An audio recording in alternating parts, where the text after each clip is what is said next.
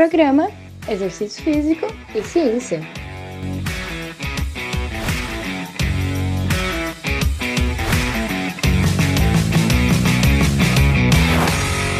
Está começando mais um Exercício Físico e Ciência. Sou o Fábio Dominski e esse é o programa de rádio e podcast que trata de exercícios a partir da visão científica.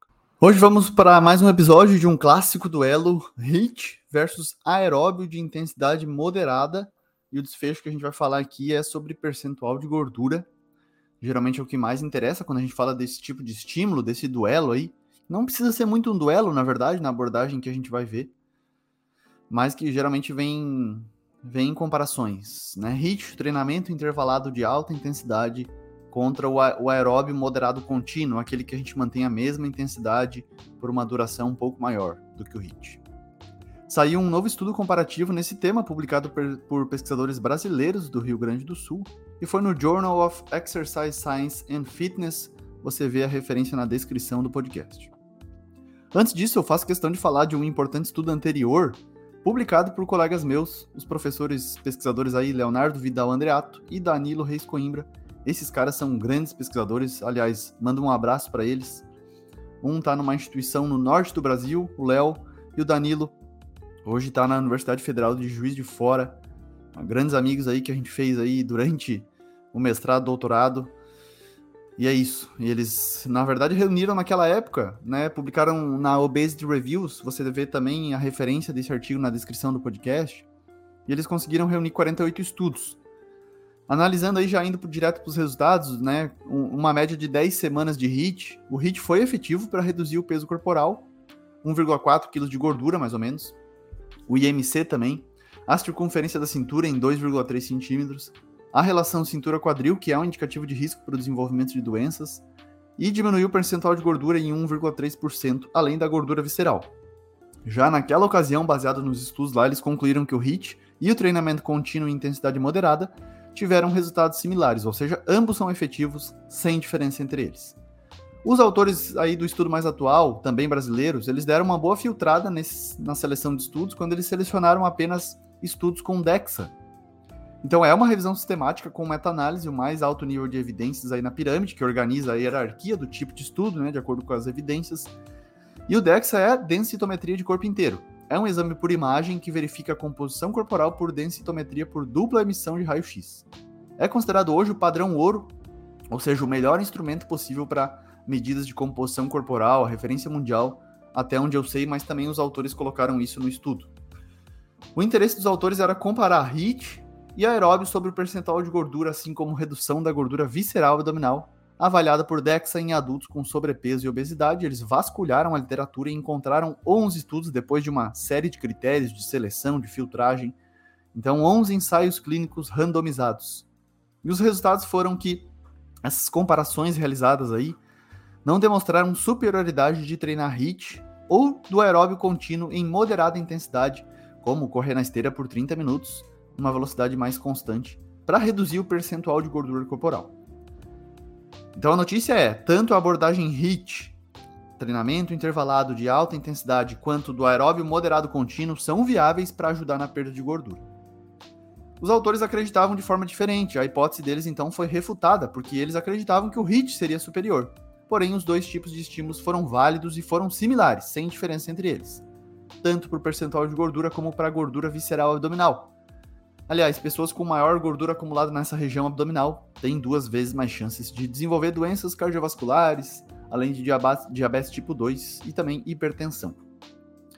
O que, que o HIIT teria como vantagem e como desvantagem?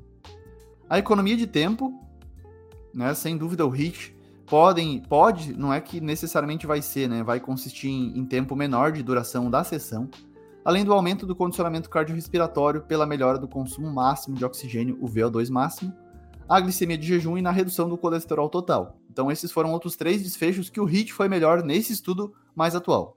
Beleza? É claro que a desvantagem seria por conta das possíveis respostas afetivas negativas que a alta intensidade traz. HIT geralmente é unimodal, você escolhe uma modalidade, tipo corrida, ciclismo, remo, e executa sucessivas séries em alta intensidade com intervalo ativo ou passivo. Um grande nome no HIT é o professor Fabrício Boscolo, um cara muito estudioso nessa área, autor referência no Brasil no HIT, com livros e com obras e com artigos nessa temática. Vale a pena acompanhar também. Se a gente pensar qual exercício que eu posso fazer, que eu deveria fazer, aí a gente tem que considerar, quando o objetivo é, por exemplo, reduzir gordura corporal, emagrecimento, que as preferências individuais podem nos guiar. Então, levar em consideração o que, que a pessoa prefere, como ela se sente melhor alguma dessas duas modalidades.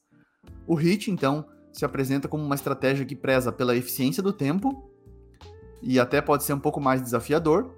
Né? Então, se a gente pensar que a literatura aponta como uma das principais causas da população não fazer exercício a ser a falta de tempo, podemos considerar isso uma economia de tempo, sessões mais curtas e mais objetivas, porém com elevado esforço.